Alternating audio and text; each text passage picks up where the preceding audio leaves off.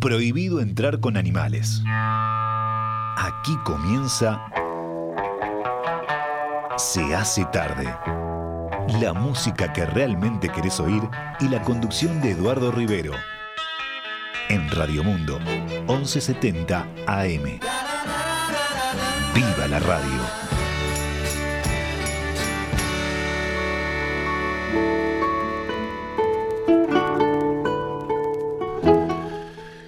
Bueno, estamos empezando en este momento aquí en Radio Mundo 1170M nuestro tiempo de Beatles semanal y bueno, están todos invitados a esta suerte de gira mágica y misteriosa por parafrasear a los Beatles, ¿verdad? Una gira mágica y misteriosa que nos lleva por su discografía oficial, a veces por la no oficial también, por las distintas épocas de la más grande banda que haya existido.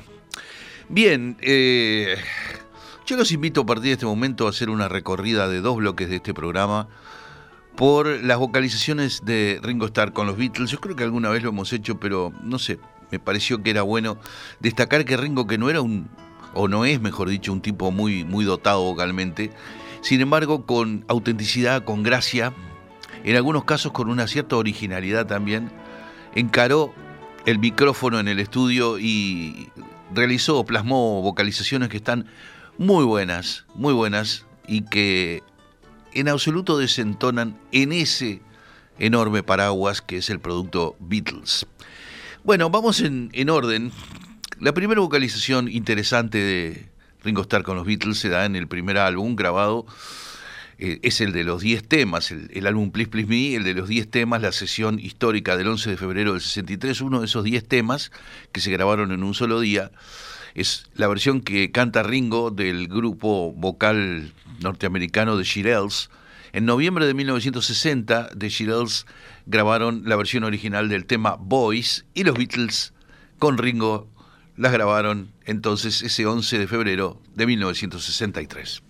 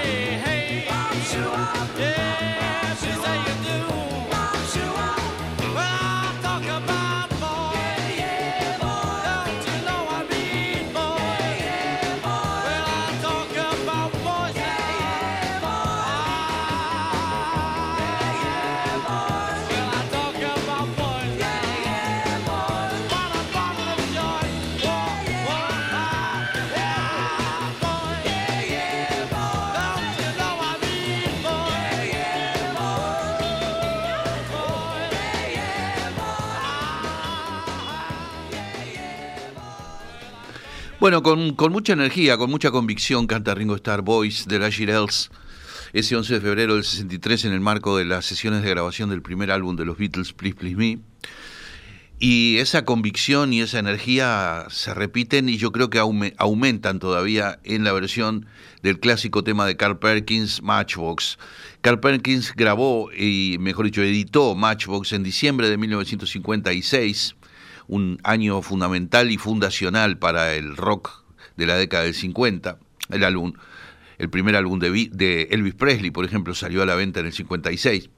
Y los Beatles grabaron Matchbox en el marco de las sesiones de grabación del Extended Play Long Tall Sally, ese disquito de cuatro canciones que tenía Slow Down, Long Tall Sally, eh, Matchbox y eh, un único tema de Lennon y McCartney que es I Call Your Name.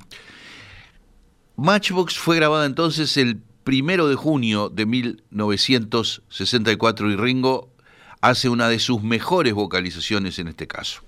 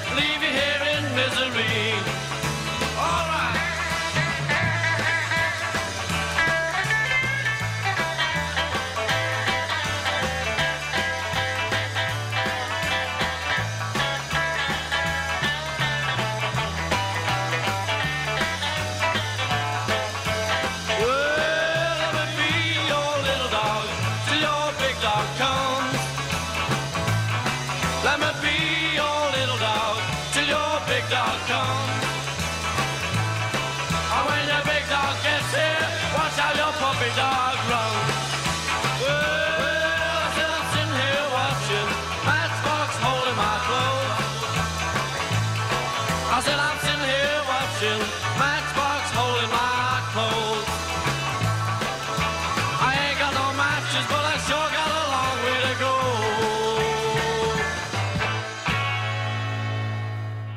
Bueno, qué suerte que esto recién comienza. Tenemos casi dos horas por delante para disfrutar de los Beatles y no únicamente de los Beatles, porque después también tenemos música uruguaya. Yo creo que elegida cuidadosamente. Seguimos con este primer bloque de las vocalizaciones interesantes de Ringo con los Beatles. Y llegamos al Beatles for Sale y a Honey Don't, y hay que decir que también es una creación original del gran Carl Perkins. Bueno, eh, Carl Perkins editó Honey Don't el primero de enero de 1956, también formó parte de ese año clave. Y los Beatles grabaron Honey Don't con un solo sencillo pero muy efectivo de George Harrison. La grabaron el 26 de octubre de 1964.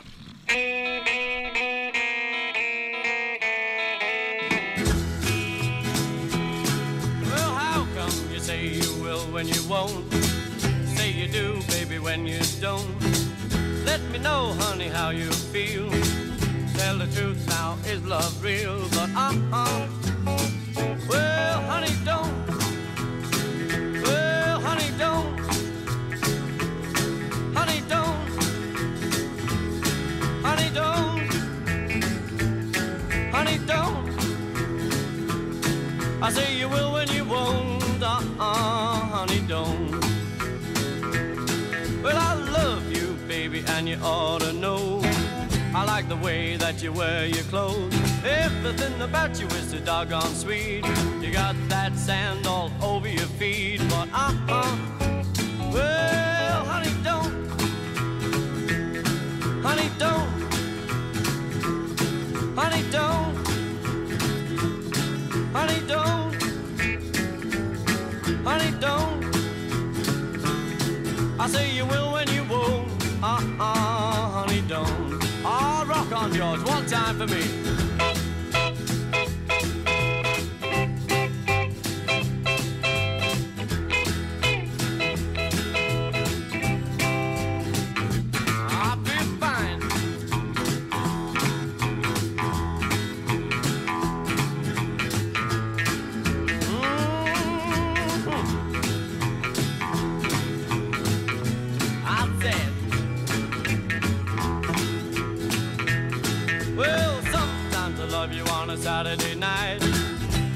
Morning you don't look right. You've been out painting the town. Uh uh, baby, been stepping around. Well, uh uh. Well, honey, don't. I said, honey, don't. Honey, don't. Honey, don't. Honey, don't. I say you will when you won't. Uh on George Ferringo one time.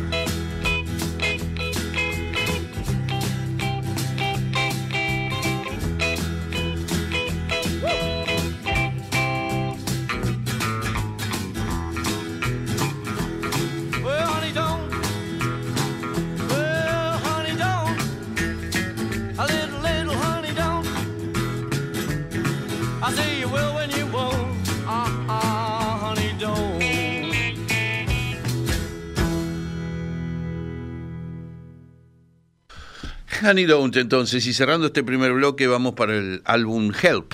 Y allí tenemos, por supuesto, el tema que abre la cara 2 del vinilo original de Help, Act Naturally. Bueno, eh, recuerden que tienen a, a las órdenes el 091-525252 y pueden mandar los mensajes que quieran. Como los viernes es un, un día donde no hay este no hay juegos y preguntas y todo esto. Pero bueno, si quieren mandar mensajes, como ya han hecho Cristina, Beatriz, eh, Germán y Lilian, con muchísimo gusto. Bueno, atención, eh, Act Naturally es un tema country que fue un éxito original de la banda country Book Owens and His Buckaroos en 1963. Ringo siempre manifestó un gran amor por la música country que mantiene hasta el día de hoy. Incluso hizo un, uno de sus primeros álbumes, estaba íntegramente dedicado al country y lo grabó además con músicos de- country en el epicentro de la movida country norteamericana, que es la ciudad de Nashville en el estado de Tennessee. Así que bueno, este, en el 63 Buck Owens grabó este tema y los Beatles grabaron Act Naturally el 17 de junio de 1965 para el álbum.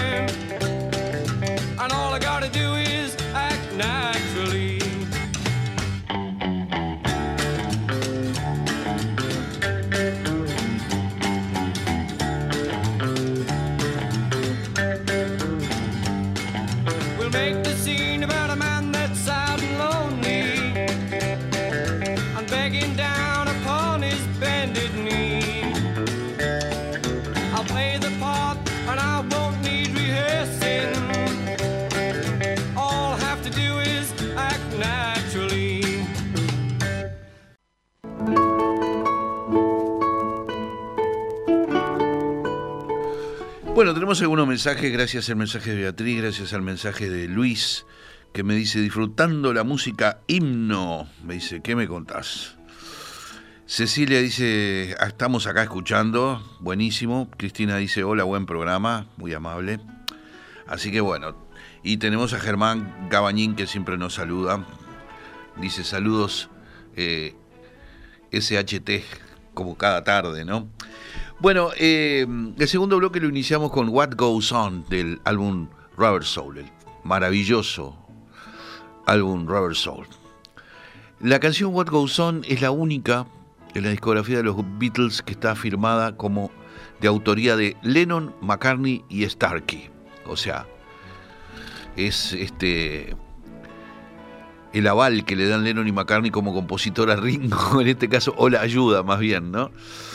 El 4 de noviembre de 1965 se grabó esta canción, que es una canción un poco menor dentro de lo que es un gran disco como el Rubber Soul, pero sin embargo tiene algunas de las señales de identidad características de ese álbum, las guitarras picantes pasadas de agudos, que están buenísimas, y el sentido eh, coral que tiene el disco con voces sobregrabadas y demás, eso está presente en este What Goes On.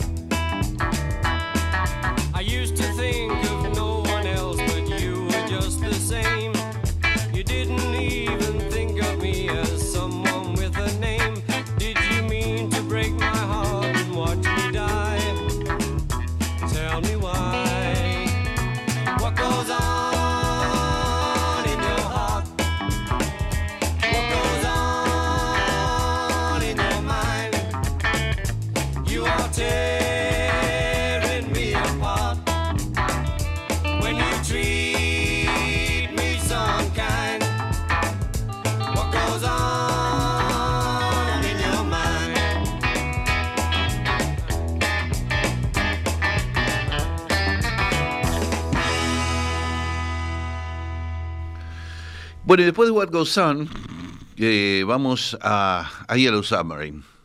¿Cómo se ha discutido a lo largo de todas estas décadas Yellow Submarine? Hay quienes consideran una canción frívola y casi una canción para niños y otros consideran, como es mi caso, que es una, una libertad creativa que se tomaron los Beatles de hacer lo que se les diera la gana. Y se les dio la gana hacer una especie de canción infantil y ahí está. Pero no es cualquier canción infantil. Está hecha con una maestría impresionante desde el punto de vista del la instrumentación, los arreglos, los efectos especiales y todo eso. Y esa voz un poquito atonal de Ringo funciona magníficamente haciendo la voz líder, la voz principal de Yellow Submarine. Se sabe cuando se grabó esta canción, ese pegadizo estribillo, We are living a Yellow Submarine, fue al, al terminar de grabar la canción, los Beatles y unos amigos que estaban en el estudio, amigos y amigas, esposas, este, etcétera, este, llevando a Ringo adelante con el bombo de la batería, hicieron una farándula por todo el edificio de la EMI cantando el estribillo We All Live in a Yellow Submarine. Así que bueno, les dio un momento de sano esparcimiento, como nos lo ha dado a nosotros durante tanto, tantos y tantos años. Bueno, eh, los días 26 de mayo y 1 de junio de 1966 fue cuando se grabó Yellow Submarine.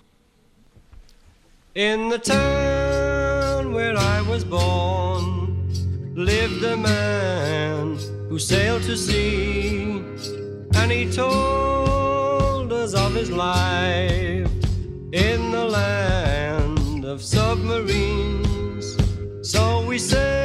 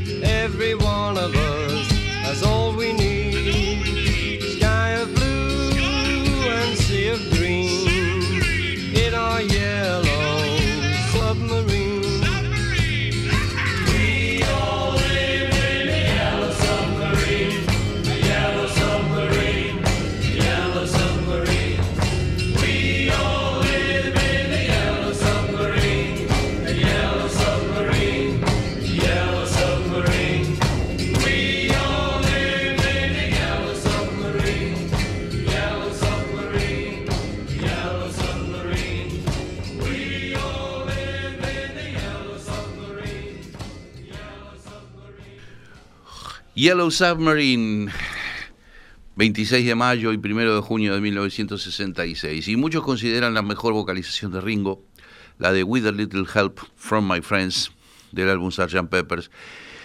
Y bueno, es posible que sea. Yo creo que se unen dos cosas, la vocalización de Ringo que está muy bien y la forma en que fue procesada la voz por los técnicos, básicamente por Geoff Emerick en la consola y básicamente del estudio 2 de Abbey Road. Yo creo que se le dio un- una serie de efectos que convirtieron a la voz de With a Little Help from My Friends en un instrumento más. Y me parece muy bien. Está lo otro, toda la instrumentación loquísima, están las líneas de bajo maravillosas de Paul McCartney, en fin. Los días 29 y 30 de marzo de 1967, en el marco de la grabación del Sgt. Peppers, se grabó With a Little Help from My Friends.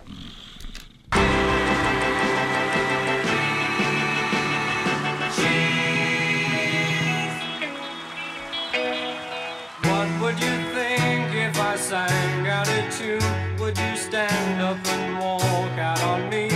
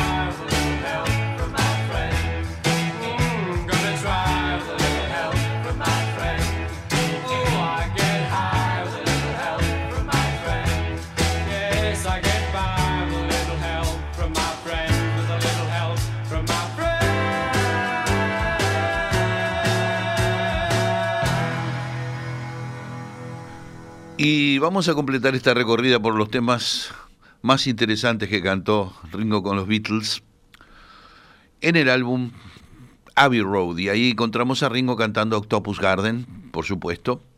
Es una canción muy bien hecha, con esos efectos de fondo del mar, burbujitas y, todo esto, el jardín de los pulpos. Está, ocupa un lugar interesante en el lado 1 del Abbey Road y forma parte de la historia de los Beatles, de eso no hay ninguna duda. Octopus Garden se grabó los días 26 y 29 de abril y 17 y 18 de julio de 1969. Así que aquí está Octopus Garden.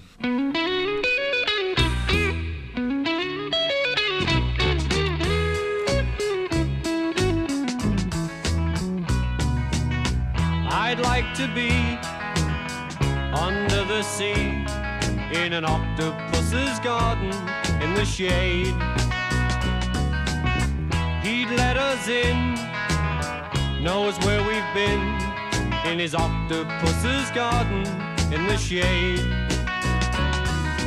I'd ask my friends to come and see an octopus's garden with me. I'd like to be under the sea in an octopus's garden in the shade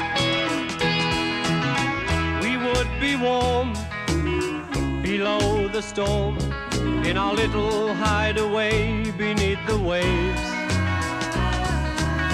Resting our head on the seabed in an octopus's garden near a cave.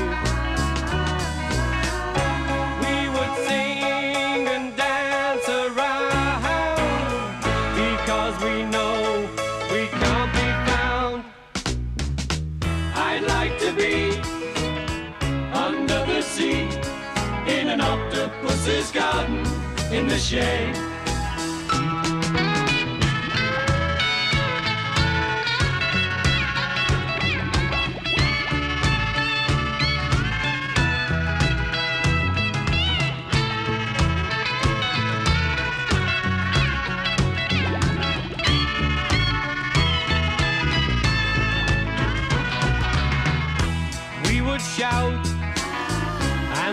About the coral that lies beneath the waves. Oh, what joy for every girl and boy, knowing they're happy and they're safe. We would be so happy, you and me. No one there to tell us what to do. I'd like to be sea in an octopus's garden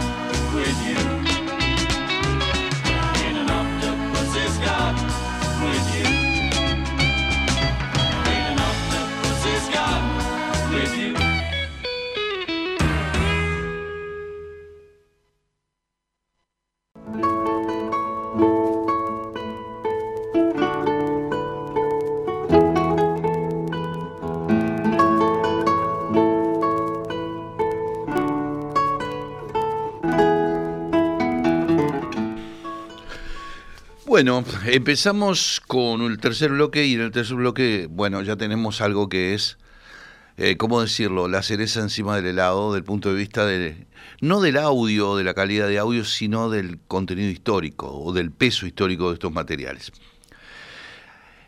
De estas cuatro que vamos a escuchar ahora, estas cuatro canciones, solo una está editada en el Anthology 1. Los otros tres temas hasta el día de hoy permanecen dentro del cenagoso mundo de la, de la obra nunca editada oficialmente de los Beatles. Esta es una grabación en vivo hecha el domingo 13 de octubre de 1964 en el célebre teatro London Palladium, en el show conducido por Val Parnell. Eh, fue la segunda vez que se presentaban en este programa de Val Parnell la primera, la primera vez había sido el 12 de enero del 64, pero esto es el 13 de octubre. Los Beatles estaban en la, en la cúspide de su gloria. 64 fue el año en el que conquistaron Estados Unidos y con Estados Unidos el mundo. Bueno, vamos a, vamos a empezar a escuchar estas cuatro canciones de ese show que no ha sido editado en su totalidad nunca, solo una canción ha sido editada. Vamos con una de las que permanece hasta hoy inédita, la versión de ese día, 13 de octubre del 64, en vivo en el London Palladium de From Me to You.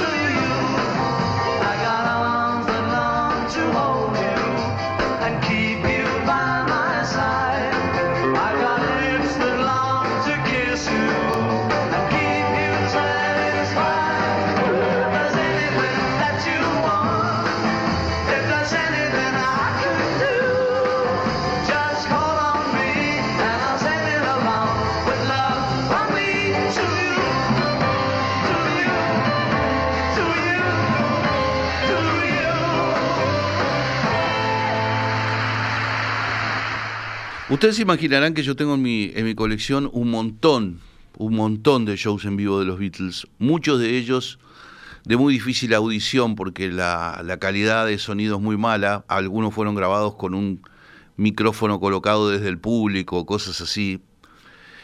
Los que suenan mejor son los que fueron este, los audios que son rescatados de transmisiones de radio o de televisión que fueron hechas este, durante algunas actuaciones de los Beatles. Ahí es donde encontramos los mejores, los mejores audios. Así que posiblemente esta, esta versión de From Me to You, que sonaba bastante bien, razonablemente bien, esté sacada de la transmisión televisiva de ese evento. Eh, lo que se nota en los Beatles en vivo es que a veces apuran el ritmo respecto al, al tempo que mantienen en los discos porque la adrenalina del escenario y eso hace que aceleren un poco, ¿no? Eso se notaba en esta versión de From Me to You. La que viene ahora es la única que está editada y forma parte del Anthology 1. Versión en vivo de ese 13 de octubre del 64 de eh, el tema que ocupaba una cara B en uno de los simples. Y si yo mal no recuerdo, el simple de eh, She Loves You, ¿no? La cara B era I'll Get You.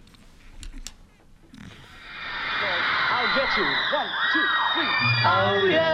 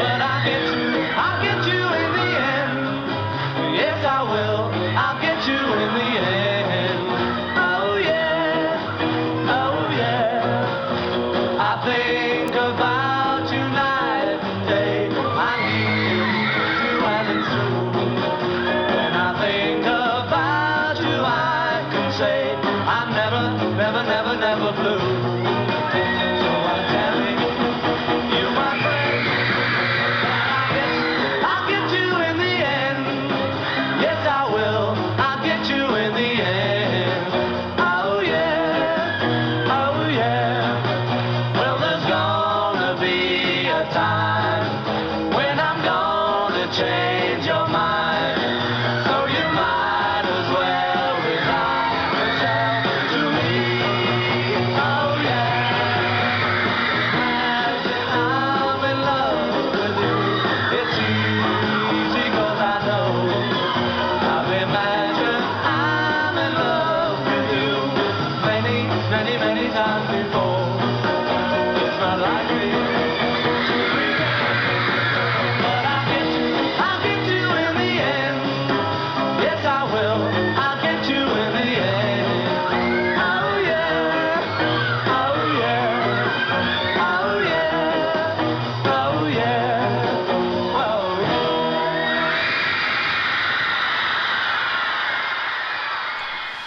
Bueno, eh, con las chiquilinas gritando ahí, I'll get you.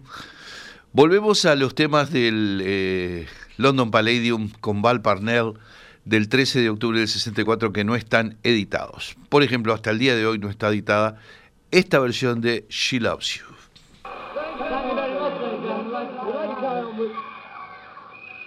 Thank you very much, carry on with the song.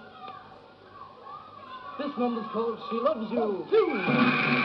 Oh,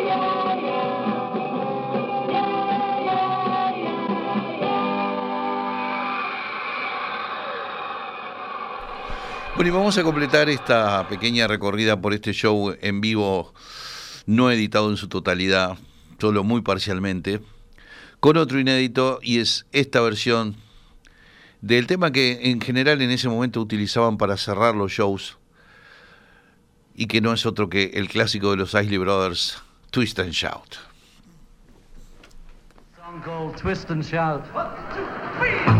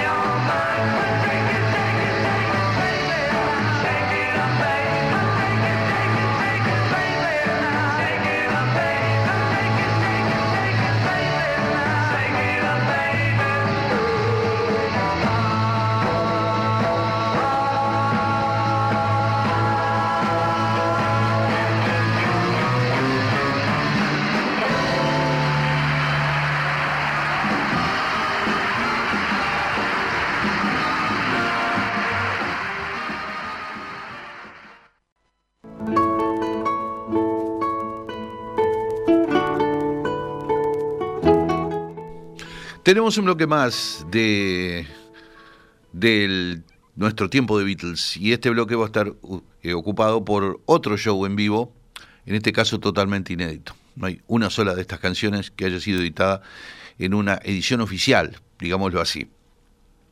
Es un momento histórico esto, es el enero de 1964 con los Beatles haciendo una larga temporada en el Olympia de París, el Teatro Olympia en el Boulevard de Capuchin en París, tradicional reducto de la música popular donde no solo estuvieron los Beatles, estuvieron todas las glorias de la música francesa, Yves Montand, Charles Aznavour, qué sé yo, Edith Piaf, bueno, toda esa gente estuvo allí. Esto fue grabado el jueves 16 de enero del 64. Los Beatles hicieron esa temporada en, Francia, en París, y esperaban noticias de cómo le, le, iba a, su disco simple I Want to Hold Your Hand en el mercado de Estados Unidos, donde ya tenían apalabrada la ida a Estados Unidos, pero ellos querían ir cuando supieran fehacientemente de que su disco simple había llegado al número uno en Estados Unidos, estando allí en el Hotel George V de París mientras hacían la temporada en el Olimpia, recibieron la noticia de que I Want to Hold Your Hand había llegado al número uno. Y eso era llegar definitivamente para los Beatles, fue un momento auténticamente de gloria que un poco les hizo olvidar que el público del Olimpia no fue todo lo cálido que ellos esperaban. No le fue mal para nada, a la gente le gustó, hay abundantes aplausos en estas grabaciones, pero no era igual que en Inglaterra, por ejemplo, ¿verdad? Bueno, jueves 16 de enero de 1964, un show donde tuvieron los Beatles como teloneros a la cantante pop francesa Sylvie Vartan y al cantante eh, norteamericano de origen mexicano, Trini López. Bueno, aquí está la versión de ese día en el Olimpia de París de I Saw Her Standing There.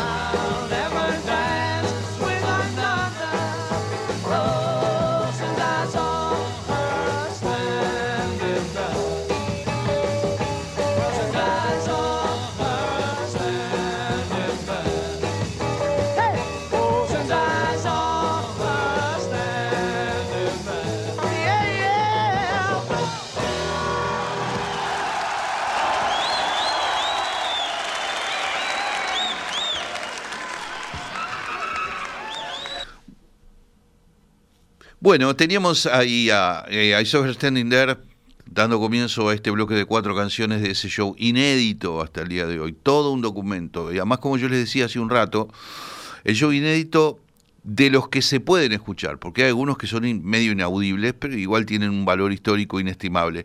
Pero hay otros que tienen un valor histórico inestimable, pero además suenan bien, como es el caso de esta grabación en el Teatro Olimpia de París. Estábamos con I Saw Standing There y ahora vamos a una versión en vivo de la tremenda balada This Boy.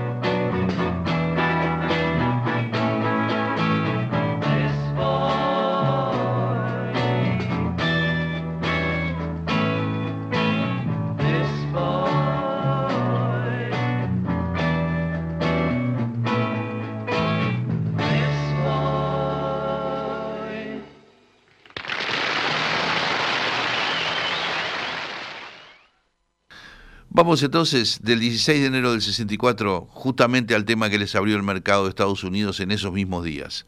I want to hold your hand.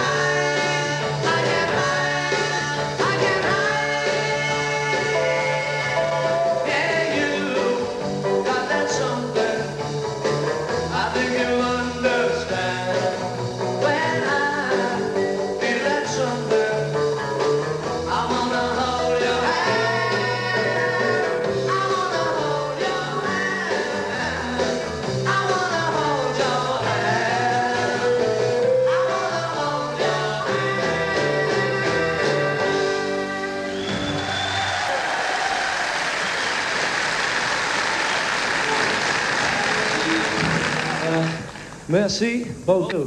The next song is, I think, round about the end one. This one, if you'd like to join in and clap your hands and stamp your feet. Bueno, decía Paul McCartney ahí, si quieren unirse y golpear los pies y este, golpear las manos, este, aplaudir y, y entonces se sentía un brum ahí en el piso que seguramente era John Lennon, que cada vez que Paul hacía este tipo de invitaciones al público, de atrás, detrás suyo Lennon le tomaba el pelo, ¿no? Y se hacía el, este, el, el paralítico, hacía todo tipo de cosas insólitas, ¿no? Ahora, Paul sabía eso, ¿no? Y en definitiva también le hacía gracia, ¿no? Era, formaba parte del show en vivo, ¿no? El Lennon haciéndose la persona con impedimento físico, no era parte del show eso, ¿no? Este, hoy en día probablemente se le diría que no, que está mal, que yo, pero en aquel momento se le dejaba hacer eso. Bueno, me, me, dice Carlos acá, que es muy francófilo, este, en el Olimpia todos los años estaban también Gilberto Eco después de Asnabur, mi preferido, dice Carlos. Claro, porque estábamos nombrando justamente eso del, del Olimpia. Nos quedamos un poquito más en el Olimpia y en, en aquel momento las, los shows de los Beatles no eran como son hoy día los shows de las bandas de rock que duran tres horas y qué sé yo, y hay fuego de artificio, pantallas gigantes. En aquel momento ni siquiera tenían monitoreo de escenario, no tenían esos parlantes que se ponen al pie de los músicos para monitorear, para tener un retorno de cómo está saliendo. No había nada. Y eran equipitos chiquitos, la gente que gritaba adelante, los tipos tenían dificultades para escucharse entre ellos, no tanto en shows como este del Olimpia, donde el sonido, eh, donde el público no se manifestaba tan estentóreamente, digámoslo así, y ellos podían escucharse eh, este, un poco mejor. Los shows de los Beatles en, esos años duraban entre 25 y 30 minutos y en general eran las mismas canciones, por eso vos podés tener 25 shows del año 63 y son todos más o menos conformados por, la, por el mismo track eh, list, digámoslo, digámoslo así. Bueno, eh, cerraban los shows o con Twist and Shout o con Long Tall Sally, así que vamos al cierre con Long Tall Sally en el Olimpia de París, año 64.